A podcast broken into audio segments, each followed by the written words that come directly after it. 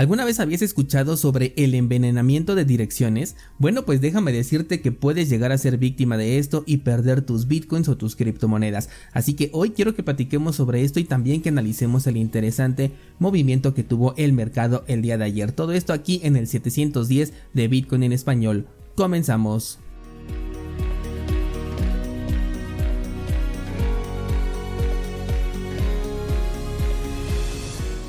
El precio de Bitcoin ha tenido un movimiento muy interesante. Ya ayer te comentaba que estábamos en un punto decisivo porque estaba por, eh, por romper o más bien ya había roto este nivel de resistencia en la vela de ayer. Estábamos comparándolo con el punto más alto que teníamos desde el 14 de diciembre que estaba en los 18.391 y efectivamente lo ha superado.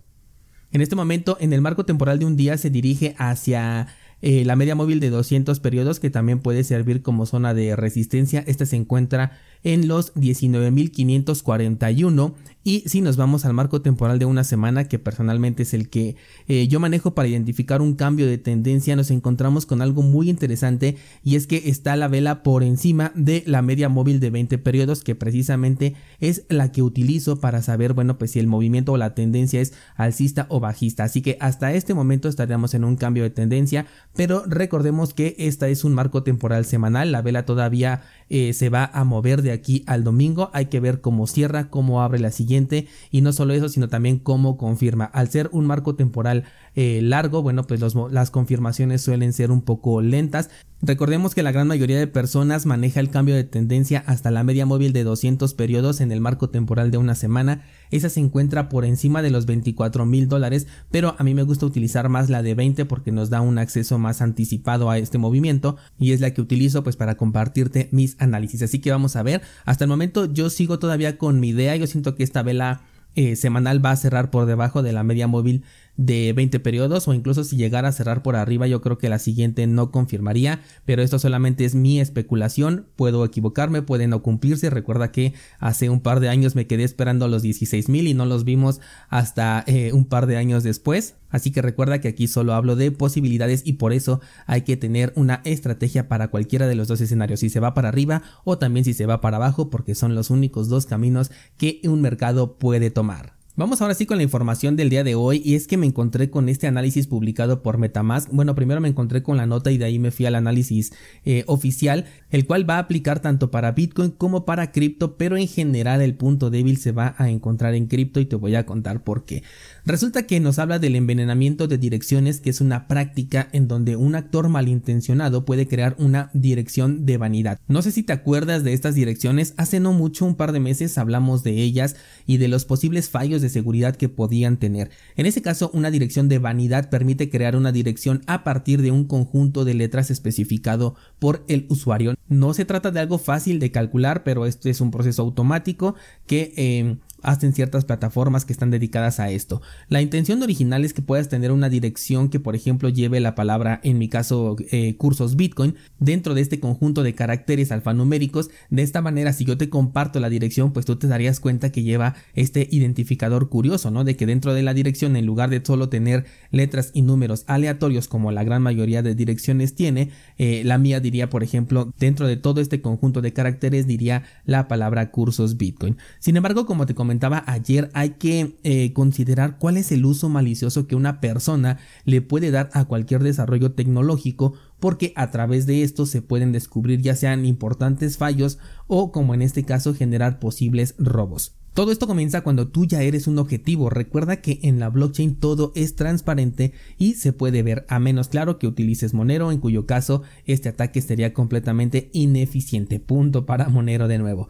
Una vez que eres objetivo, los atacantes tienen un software que permite rastrear las transacciones que realizas. Es ahí donde precisamente aprovechan, crean una dirección de vanidad que coincida al principio y al final con alguna de las direcciones que sueles utilizar y esperan que cometas un error enviando tu Bitcoin o tus criptomonedas a la dirección del atacante en lugar de a la dirección que tú realmente querías.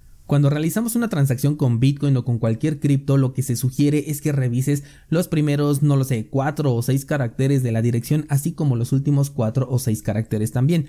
Esto porque las direcciones son bastante largas y difíciles de memorizar. Esto hace que nos confiemos en una revisión superficial de los primeros y últimos caracteres, pero ¿qué pasa si el atacante crea una dirección de vanidad que precisamente coincida con los primeros 4 a 6 caracteres del principio y también del final? Pues va a pasar que cuando realices una transacción reutilizando una dirección, puedes estar enviando cripto hacia otras personas en lugar de enviar a donde tú querías realmente. La clave de esto está en la reutilización de direcciones y es por eso que te digo que aplica y lo utilizan más en cripto que en Bitcoin, ya que con Bitcoin una práctica recomendable que la mayoría de descentralizados hacemos es no reutilizar direcciones. De esta manera el atacante no puede saber cuál será la próxima dirección a la que vas a enviar, a menos claro que utilices una eh, dirección recurrente, entonces se aplicaría. Un ejemplo sería, por ejemplo, que tú tienes una cuenta en Binance, vamos a decir una empresa al azar y que siempre pues es la misma eh, dirección a la que tú estás enviando ahí cada semana tus, tus bitcoins. El atacante entonces a través de la blockchain puede observar que cada mes estás enviando cierta cantidad a esa dirección y ahí es donde puede intentar su ataque, creando una, una dirección de vanidad que empiece y termine con la misma que utilizas en Binance y esperando que tú cometas el error. Este ataque entonces es mucho más efectivo, por ejemplo, en redes como la de Ethereum y es por eso que Metamask es el que está publicando este artículo, además de todas las que se manejan bajo un modelo de cuentas. En primera porque siempre vas a tener la misma dirección y mientras utilices activos compatibles con la Ethereum Virtual Machine, todas tus direcciones van a ser exactamente la misma, no importa si estamos hablando de Ethereum, BNB, Polygon, Harmony, etcétera, todos van a manejar la misma dirección. Así que el atacante ya sabe de antemano que esa dirección de una u otra manera siempre terminarás utilizándola y enviando criptomonedas ahí. Es en ese momento donde puede crear una dirección de vanidad que se parezca mucho a la tuya y va a esperar que cometas un error, que tomes la dirección de tu historial de transacciones y no de la parte en donde se muestra tu dirección correcta. Así es, este ataque entonces depende de un error que tú cometas, pero vale la pena intentarlo porque el esfuerzo es mínimo y la recompensa es bastante grande, sobre todo porque esto lo hacen con targets ya definidos que saben perfectamente que cuentan con una cantidad importante de cripto en su poder y que un error podría ser muy bien recompensado. ¿Cuáles podrían ser las formas de evitarlo? Bueno, pues la primera es no utilizar la red de Ethereum ni ninguna que se le parezca, aunque esto ya es un poco extremo porque pues son redes bastante populares. Así que es mejor aún utilizar una cartera en hardware. Las carteras en hardware normalmente piden verificar la dirección del dispositivo físico, la que aparece ahí en la pantallita, con lo que aparece en la pantalla de tu dispositivo. Ahora hablando de la computadora o del celular que estás utilizando. Por supuesto que una revisión de los primeros y últimos dígitos ya no va a ser suficiente y ahora es necesario revisar más a fondo estas direcciones. De ser posible, una eh, revisión completa de toda la dirección carácter por carácter. Suena un poco pesado, pero la verdad no es algo que te va a llevar más de un par de minutos y creo que vale la pena, sobre todo si la transacción que estás haciendo eh, es de una cantidad que para ti es considerable. Otra cosa que suma es no reutilizar direcciones desde el historial de transacciones. En Ethereum y sus derivados, como sabemos, solo se va a usar una sola dirección y no la puedes cambiar a menos que crees una nueva cuenta. Pero es importante que siempre copies esta dirección desde el lugar de donde proviene la información, es decir, por más que tú ya enviaste 50 veces eh, nuevamente a Binance, no busques en tu historial la dirección, sino que vas directamente a Binance, de ahí tomas la información, la copias y la pegas y la revisas antes de realizar una transacción. No utilices el historial de transacciones que te aparece, por ejemplo, en Metamask o en cualquier cartera cuando utilices la red de Ethereum y sus derivados. Un movimiento de mayor confianza también es agregar tus direcciones recurrentes a la lista de direcciones recurrentes. Metamask, por ejemplo, tiene un campo en el que te permite guardar direcciones que utilizas periódicamente. Esto es mucho más confiable tenerlo ahí que utilizar el historial de transacciones. ¿Por qué? Porque el historial es eh, vamos a llamarle alterable por un atacante porque si te envían una, una transacción de, de, polvo, bueno, pues ahí te va a aparecer en este historial. Mientras que en el campo de direcciones recurrentes, este solamente tú lo puedes configurar.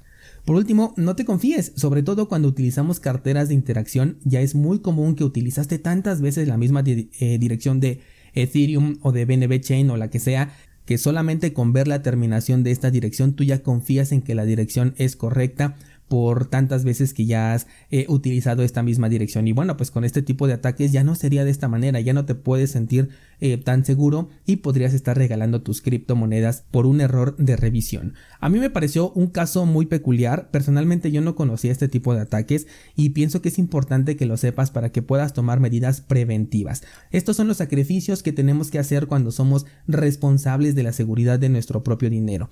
Probablemente en el futuro no muy lejano se implementen direcciones enmascaradas como por ejemplo los paynims en Bitcoin o los ENS de Ethereum, pero estos últimos no son privados, aunque por ahí ya vi que se está planteando un desarrollo precisamente para darle solución a este problema. No olvides que el día de hoy subo nueva clase en cursosbitcoin.com del curso de seguridad en tu interacción con Bitcoin y te dejo también el enlace en las notas del programa junto con otros enlaces de interés como por ejemplo nuestro pool de Cardano. Pendientes al cierre y apertura de la vela semanal en Bitcoin para ver qué puede ocurrir con el precio y con todo el mercado en general. Esto va a ocurrir el día domingo y de todas maneras lo comentamos ya sea el lunes o el martes. Muchas gracias y que tengas un excelente fin de semana.